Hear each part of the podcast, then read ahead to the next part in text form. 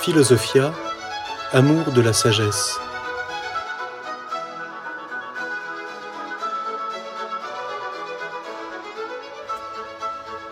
L'histoire de la philosophie.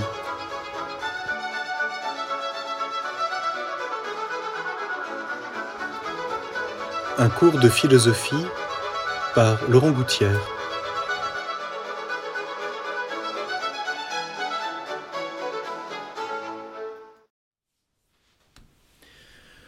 Donc euh, la dernière fois, nous avons brièvement euh, étudié la naissance d'une réflexion philosophique sur la nature avec ce que l'on a appelé l'école de Millet, ces trois grands noms de la philosophie que j'ai cités. Et bien sûr, euh, ils ne sont pas les seuls, mais c'est les, les trois principaux que l'on a retenus, Thalès, Anaximandre, Anaximène.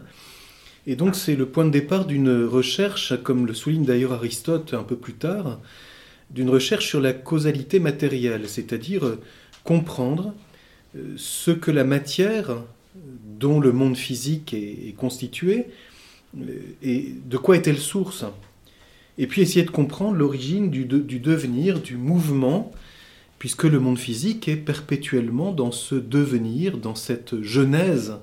Le mot grec qui signifie le mouvement, c'est la génésis qui donne le mot français genèse.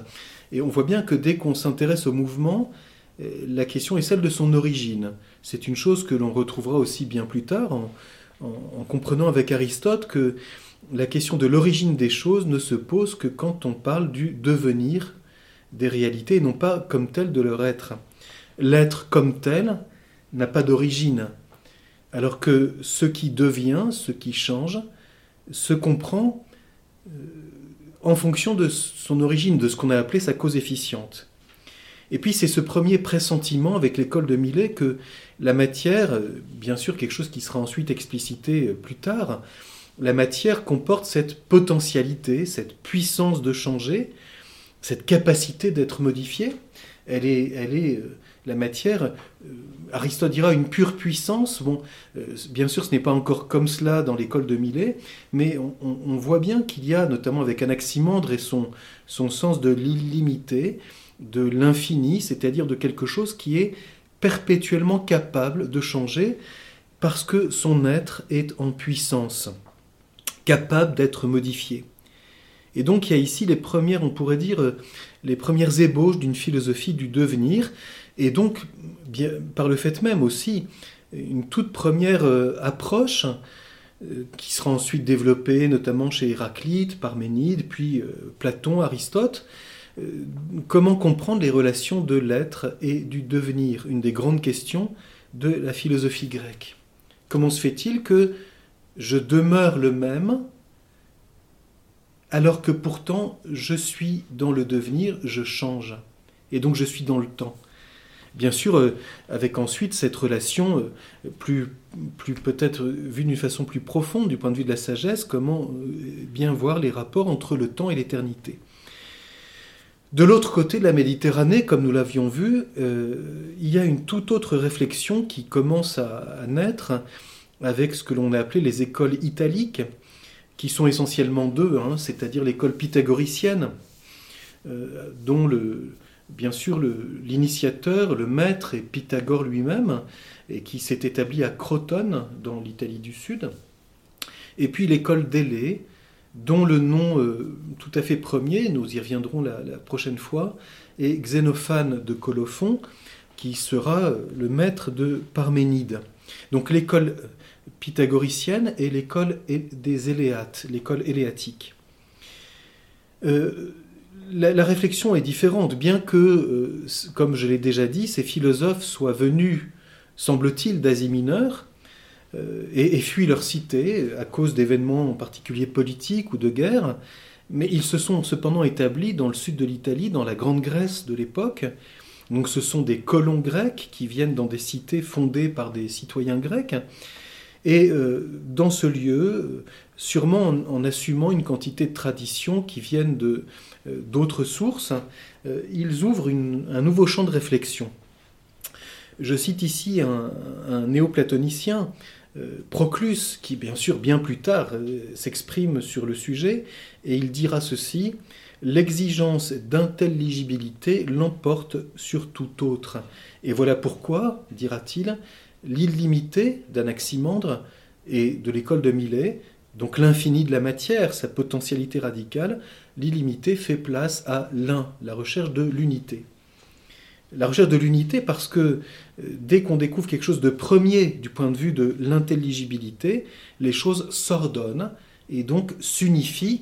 Alors bien sûr, la question de ce que c'est que le rapport entre l'un et le multiple est aussi une question très importante de la philosophie grecque, et il y a plusieurs façons de concevoir la relation de l'un et du multiple. Je n'entre pas pour le moment dans cette question, mais chez les pythagoriciens, nous allons le voir dans quelques instants, cela va se s'expliciter à travers la recherche mathématique et en particulier le rôle de l'un et du nombre. Alors bien sûr, ce jugement de Proclus est un jugement néoplatonicien qui, qui est bien plus tardif, mais précisément peut-être que c'est dans le pythagorisme que s'origine, on peut dire, cette ligne de réflexion qui va culminer chez Platon, puis dans le néoplatonisme. Et Platon ne fait pas mystère du fait que, euh, avec Socrate, d'une certaine façon d'ailleurs, nous allons revenir euh, sur ce point, pourquoi Socrate et Platon, euh, avec Socrate, d'une certaine façon, il prétend se rattacher à la tradition pythagoricienne, en tout cas il l'honore d'une façon particulièrement visible. Et d'ailleurs, je souligne à ce sujet que sur Pythagore, nous avons essentiellement des choses en partie d'ailleurs légendaire. Et ce qui est intéressant, c'est de voir qu'il y a une, forme de tradition philosophique qui naît avec le pythagorisme. Parce que euh, la position pythagoricienne est, premièrement, une attitude euh, pratique, éthique et religieuse.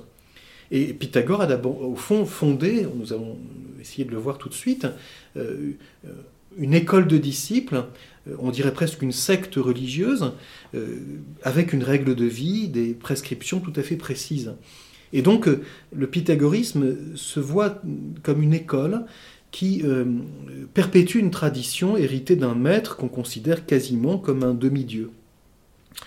Alors Pythagore lui-même, selon ce que l'on peut essayer de, comprendre du point de vue historique, il est né à Samos, donc là aussi, hein, vers l'Asie mineure, dans l'île de Samos, vers 580 avant Jésus-Christ, et il est mort vers 495 avant Jésus-Christ. Sa vie est marquée euh, d'abord par des voyages. Il va en Phénicie, selon la tradition, puis, euh, euh, d'après la, vie de Pythagore par Jamblique, il a ensuite émigré en Égypte pour s'intéresser aux mathématiques, à l'astronomie. Il a été, semble-t-il, jusqu'à Babylone. Et puis, il arrive vers l'âge de 40 ou 50 ans dans la cité de Crotone, donc dans la Grande Grèce, fuyant euh, une tyrannie qui s'était établie dans sa cité. Et là, il, acquiert tout de suite un, rayonnement très très grand.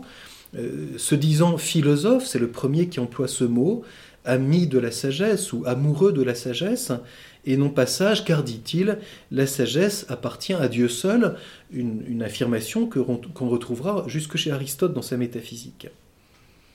Et donc un certain nombre de disciples originaires de la Grande Grèce euh, se, mettent à son école, le fréquentent avec des règles assez strictes. On, dit a ce qu'on appelle les acousmaticiens, c'est-à-dire ceux qui se contentent d'écouter et qui d'ailleurs euh, ne voyaient pas Pythagore. Pythagore enseignait derrière un rideau et euh, ceux qui étaient au fond les novices, on pourrait dire, qui avaient trois ans de mise à l'épreuve, et Pythagore euh, rencontrait chacun de ceux qui voulaient être ses disciples et vérifiait s'il était digne de suivre son enseignement. Et donc, on pourrait dire les débutants ne font qu'entendre le maître et doivent apprendre principalement, dit Pythagore, le silence. Et euh, Pythagore enseigne derrière un rideau. Et ensuite, quand ils sont admis à, entrer vraiment dans l'école pythagoricienne, d'ailleurs ceci provoquera un événement tout à fait dramatique, ils deviennent alors des, on pourrait dire des avancées. Bon voilà, on a ici déjà une première ébauche d'une certaine gradation de la vie spirituelle, et ils sont alors admis à voir Pythagore et à parler face à face avec lui. Donc tout un, un élément très très précis d'une façon de vivre. Je dis que ceci a provoqué un événement dramatique parce que semble-t-il un, disciple qui avait été refusé par Pythagore pour entrer dans, euh, disons, la, catégorie des initiés, euh, ayant été refusé, s'est vengé et a mis le feu à la maison où il se trouvait. Et donc tout le monde euh, a péri, sauf deux qui ont fui. Pythagore aussi a réussi à échapper à cet incendie, mais semble-t-il que ça a provoqué une, espèce de catastrophe en l'an à peu près 500. Alors, euh, euh, Pythagore est donc avant tout quelqu'un qui propose on pourrait dire, un mode de vie, une règle de vie. Euh, on retrouvera ça d'une façon différente, bien sûr, chez Socrate. Hein. on voit apparaître ici la dimension très importante de l'éducation, de la paideia dans la culture grecque. Alors je cite ici un, exemple de cette manière dont, dont Pythagore invite un certain style de vie, à une règle de vie. Il ordonnait à ses disciples de n'avoir rien en propre. Donc l'importance de la pauvreté matérielle, qu'on retrouvera en particulier chez Socrate, hein, disant que tout est commun entre amis. Non seulement les richesses, mais l'esprit et la prudence, car amitié signifie égalité. Et tous les hommes sont frères et amis, étant de la race de Dieu. Voilà une affirmation de, la tradition pythagoricienne qui raconte la manière dont Pythagore euh, proposait une façon de vivre. Alors je ne rentre pas dans tous les détails, il y avait des interdits alimentaires très précis euh, et une importance très grande accordée déjà à l'amitié comme une confiance radicale entre les disciples du même maître. Hein, tous les hommes sont frères étant euh, de la race de Dieu. Donc une vision déjà très bienveillante, on pourrait dire. Hein.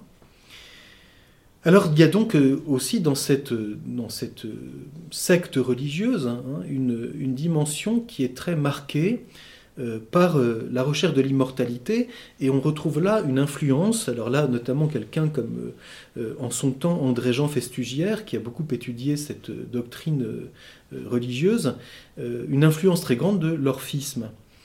L'orphisme qui se rattache d'une façon légendaire à Orphée et euh, donc avec l'importance bien sûr de la musique et, la recherche de l'immortalité.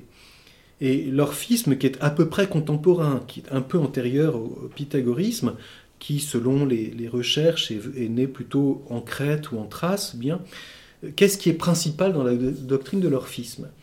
C'est fondamentalement, et c'est quelque chose qui marquera toute cette ligne de pensée, jusque notamment dans le platonisme, ce qui est proprement orphique, c'est la doctrine de la chute de l'âme l'âme, marquée par le péché, est tombée dans ce monde et apparaît donc la nécessité tout à fait pratique d'une purification pour lui permettre d'échapper à la prison du corps, à la roue des réincarnations et essayer d'entrer dans, dans, euh, le dépassement du devenir et de la corruptibilité, donc un premier pressentiment de cette recherche de l'immortalité.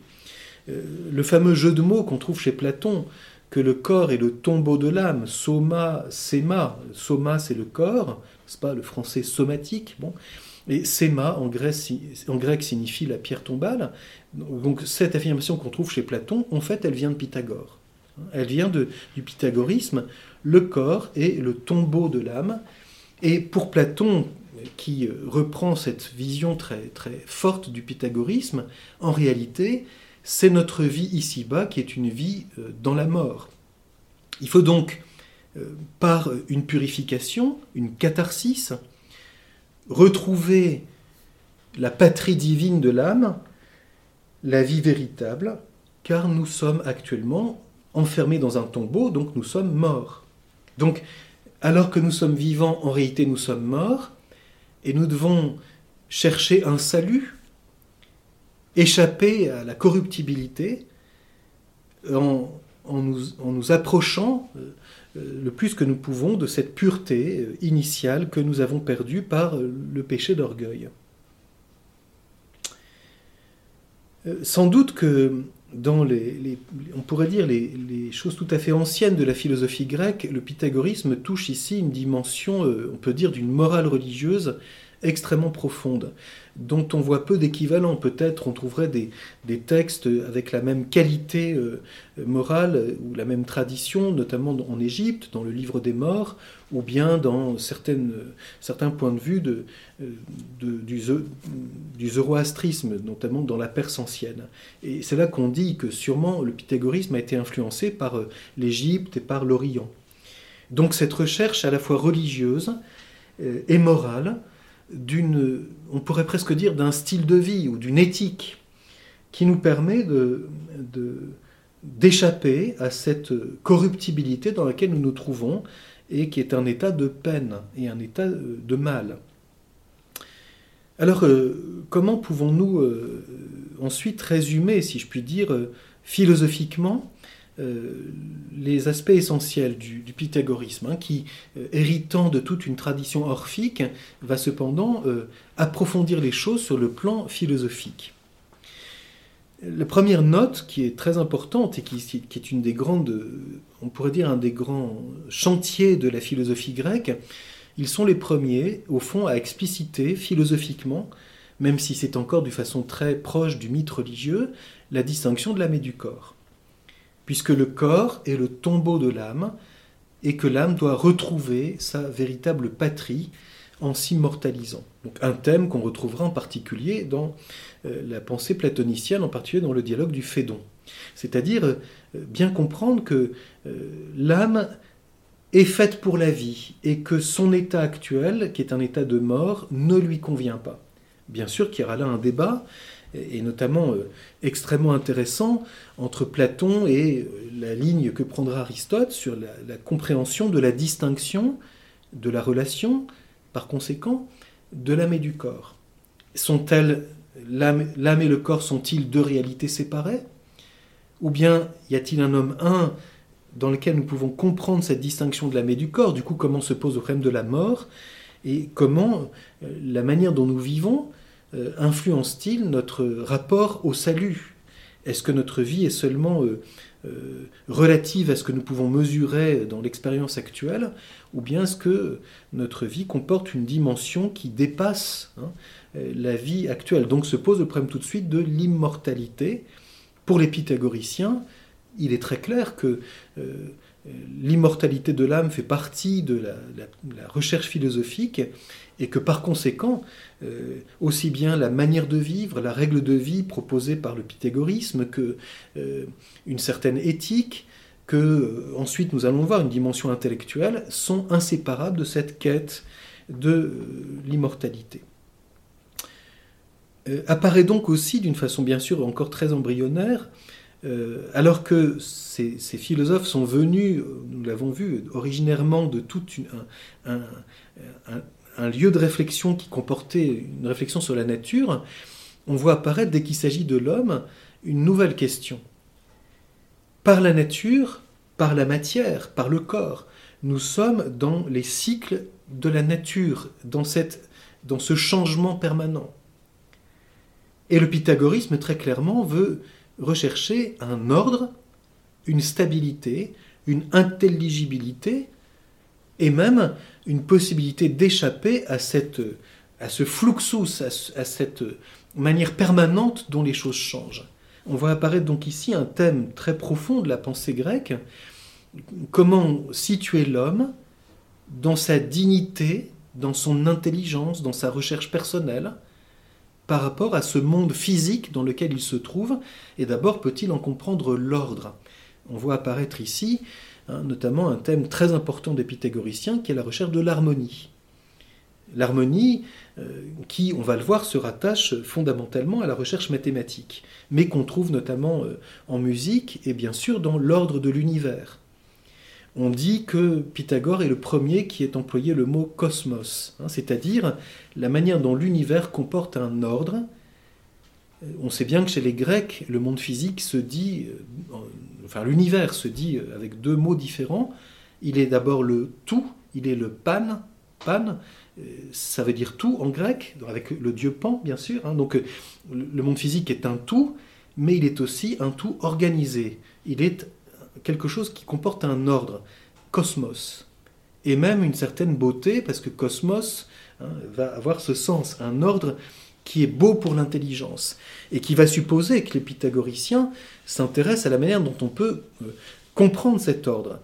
Est-il un ordre qui, est dans la réalité elle-même, ou bien est-ce un ordre que, que je comprends par mon intelligence et euh, qui fait que je, je saisis comme une imitation du monde physique par rapport à un monde intelligible? Aristote dira dans la métaphysique que les pythagoriciens disent que le monde physique imite le monde des nombres, et il ajoutera, et Platon remplace le mot imitation par participation, mais c'est la même chose. Autrement dit, comment pouvons-nous, et c'est un problème qui a traversé toute la pensée philosophique du pythagorisme jusqu'à aujourd'hui, comment peut-on comprendre le monde physique a-t-il un ordre? Et est-ce que les mathématiques sont l'outil qui nous permet de le formaliser et de le comprendre? Alors quel est le rapport entre le monde mathématique, le monde des nombres, le monde de l'arithmétique, puis la place de la géométrie? Euh, Tout le monde s'accorde à dire que c'est les pythagoriciens qui les premiers ont développé une géométrie rationnelle.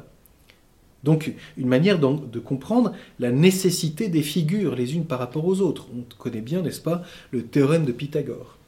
Et puis l'harmonie, c'est-à-dire la manière dont on va commencer à comprendre des, euh, des, similitudes entre des ordres différents, c'est-à-dire une première ébauche de la pensée analogique. Le point qui en découle euh, est que euh, on ne peut pas s'intéresser à cela sans avoir là aussi une manière pratique hein, d'essayer, comme je l'ai évoqué tout à l'heure, d'ordonner sa vie. Donc l'importance d'une ascèse, d'une pauvreté, d'une manière de vivre euh, particulière qui correspond à cette recherche de l'homme qui veut échapper à ce monde de la nature, de la matière, et retrouver ce dont son âme est euh, contemporaine, si je puis dire. Et c'est ce qui fait que dans le pythagorisme, on a, euh, par rapport à l'orphisme, une orientation qui est plus intellectuelle et qui d'ailleurs fait qu'on a appelé les disciples les plus avancés, ou bien là-dessus il y a plusieurs positions. Certains disent que euh, donc les commençants, comme je disais tout à l'heure, puis ceux qui sont plus avancés, mais certains ont aussi voulu dire qu'il y avait peut-être un moment deux orientations qui s'étaient euh, faites dans le pythagorisme, l'une plus pratique, où au fond il suffisait de, répéter une forme de tradition et d'essayer de, l'imprimer euh, d'une façon politique dans la vie des cités on pourrait dire, c'est une vision plus exotérique, des gens qui sont plus euh, euh, familiers du pythagorisme, mais sans en comprendre toutes les, imbrications, mais qui, vivant selon un certain, style, essayent de l'imprimer dans les cités. on sait que le pythagorisme a une influence politique extrêmement grande dans beaucoup de cités de Grande Grèce. Et puis, une autre orientation qui serait plus intellectuelle et qui serait réservée à des, disciples, disons, qui, qui, vont plus loin dans la compréhension des choses et qu'on a appelé les mathématiciens, c'est-à-dire ceux qui comprennent, on retrouve ici une chose qu'on retrouvera plus tard, euh, notamment chez Aristote, qui ne se contentent pas de reprendre une tradition, mais essayent d'en comprendre les causes. Et c'est pour eux, c'est bien sûr principalement cette exigence intellectuelle, celle des mathématiques, où on s'intéresse à, euh, la loi de formation des nombres, hein, la fameuse manière dont, Pythagore et le pythagorisme construit la succession des nombres, et puis euh, la, loi des la théorie des proportions, euh, aussi bien arithmétique, géométrique et harmonique, avec tout un intérêt aussi pour la musique et l'astronomie. On sait que pour les pythagoriciens, la gamme musicale est selon la même proportion que les rapports que les planètes ont entre elles. Et donc on cherche une harmonie euh, qui existe dans le monde. Euh, cette recherche, euh, des philosophes postérieurs l'ont bien souligné en montrant que Pythagore le premier, enfin les pythagoriciens les premiers, se sont intéressés, Aristote s'exprimera ainsi, à la recherche de la cause formelle. Bien, dit-il, qu'ils ne soient pas allés jusqu'au bout de cette recherche. Ce sont les premiers à avoir essayé de, comprendre cela. J'aimerais, pour l'illustrer, hein, citer ce, ce texte de la métaphysique d'Aristote. Ceux que l'on nomme les pythagoriciens se consacrèrent les premiers aux mathématiques et les firent progresser. Ils furent amenés par leurs études à considérer les principes des mathématiques comme les principes de tous les êtres. Comme de ces principes les nombres sont par nature les premiers, et que dans les nombres, les pythagoriciens pensaient apercevoir plus d'analogie avec ce qui est ou devient dans le monde qu'on ne peut en trouver dans le feu, la terre et l'eau, comme ils avaient reconnu en outre que les propriétés et les relations des harmonies musicales correspondent à des rapports numériques, comme enfin tout, dans la nature entière, leur paraissait être formé à la ressemblance des nombres, en tant que réalité primordiale de l'univers, ils se formèrent la conviction que les éléments des nombres sont les éléments de tout ce qui existe et que le ciel tout entier est harmonie et nombre. Et toutes les concordances qu'ils pouvaient relever entre les nombres, les harmonies musicales et les phénomènes du ciel ces parties et l'ordre de l'univers, ils les réunirent pour les faire entrer dans un système cohérent. Donc on voit bien, hein, c'est Aristote résume ainsi la recherche qui lui semble la plus euh, euh, caractéristique du pythagorisme, une recherche d'une harmonie et d'une unité du monde physique par les mathématiques, et essentiellement d'abord par la recherche du nombre. Puis ceci se transposant dans la vision de la géométrie, donc autrement dit, le premier effort d'une géométrie rationnelle, qui n'est pas seulement un tâtonnement pour voir les rapports entre les figures, mais essayer de comprendre comment les figures géométriques peuvent se traduire en proportions numériques. Et enfin, l'harmonie qui existe aussi bien dans les astres que dans la musique, donc dans les sons, etc. Donc voilà euh, brièvement une, manière dont nous pouvons euh, comprendre, euh, aborder cette grande ligne de recherche philosophique du pythagorisme que quelqu'un comme Léon Robin, c'est un, historien de la pensée grecque, a, caractérisé ainsi. Je, lis un extrait de, son ouvrage sur la pensée grecque qui résume ainsi ce qu'il pense qu'on peut retenir de l'importance du pythagorisme. En résumé, le pythagorisme est à la fois une secte religieuse qui apporte à ses fidèles, avec un credo, une règle de vie en vue de la purification et du salut, et une école philosophique à laquelle la pensée doit ses premiers succès dans son effort pour dégager l'essence abstraite des choses et pour assigner aux phénomènes des lois simples et intelligibles. Donc on voit bien ici hein, un passage d'une simple description, hein, on quitte seulement le feu, l'eau, donc les éléments, pour essayer d'entrer dans une intelligence euh, euh, numérique, donc abstraite, du monde physique et de ses lois. Ils ont été des physiologues, cela n'est pas douteux, donc des physiciens, hein, c'est des gens qui se sont intéressés à la nature. Mais par la façon dont ils l'ont été, en prenant le nombre pour principe des choses, et en cherchant la loi suprême dans une harmonie d'opposition notionnelle, ils ont dépassé de beaucoup la physique de l'école de Millet et posé les fondements d'une métaphysique. Voilà une, conclusion tout à fait intéressante. Hein. Le pythagorisme, en, s'intéressant non seulement à la matière et à la cause efficiente, c'est-à-dire à, l'origine du devenir, mais en essayant d'en saisir l'intelligibilité. Hein. y a-t-il une intelligibilité du monde physique? Et simplement, en passant, et ça c'est un des grands euh, chemins de la pensée qui va se développer tout au long de la, pensée occidentale, en, prenant le chemin de la connaissance mathématique, dont on dit que Pythagore l'a reçu en allant en Phénicie, puis en Égypte, en Babylonie, et donc en assumant toute une tradition et, en la poussant à quelque chose de plus euh, profond, c'est-à-dire bien voir comment les mathématiques deviennent un outil de compréhension de l'harmonie du monde. C'est un des grands thèmes euh, que nous retrouverons jusqu'au chez Platon et Aristote. Bien sûr, euh, cela pose la question du statut des mathématiques, de des rapports des mathématiques avec la philosophie. Je ne vais pas entrer ici, ce n'est pas une question que soulèvent les pythagoriciens. Cette question sera posée plus tard dans un élément plutôt, on pourrait dire, de réflexion épistémologique.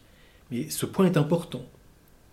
Il y a ici donc une première ébauche de cette recherche d'une harmonie, d'une intelligibilité du monde et d'en comprendre la nécessité intelligible. Alors nous poursuivrons la, prochaine fois pour compléter ce regard sur ces écoles italiques. J'aimerais que nous nous penchions sur la figure de Xénophane de Colophon, qui fut le maître de Parménide et qui euh, euh, est sans doute, bien que sa pensée soit là aussi très embryonnaire, le premier philosophe qui se soit intéressé d'une façon explicite euh, à l'unicité de l'existence de Dieu. Donc nous viendrons sur cette question la prochaine fois.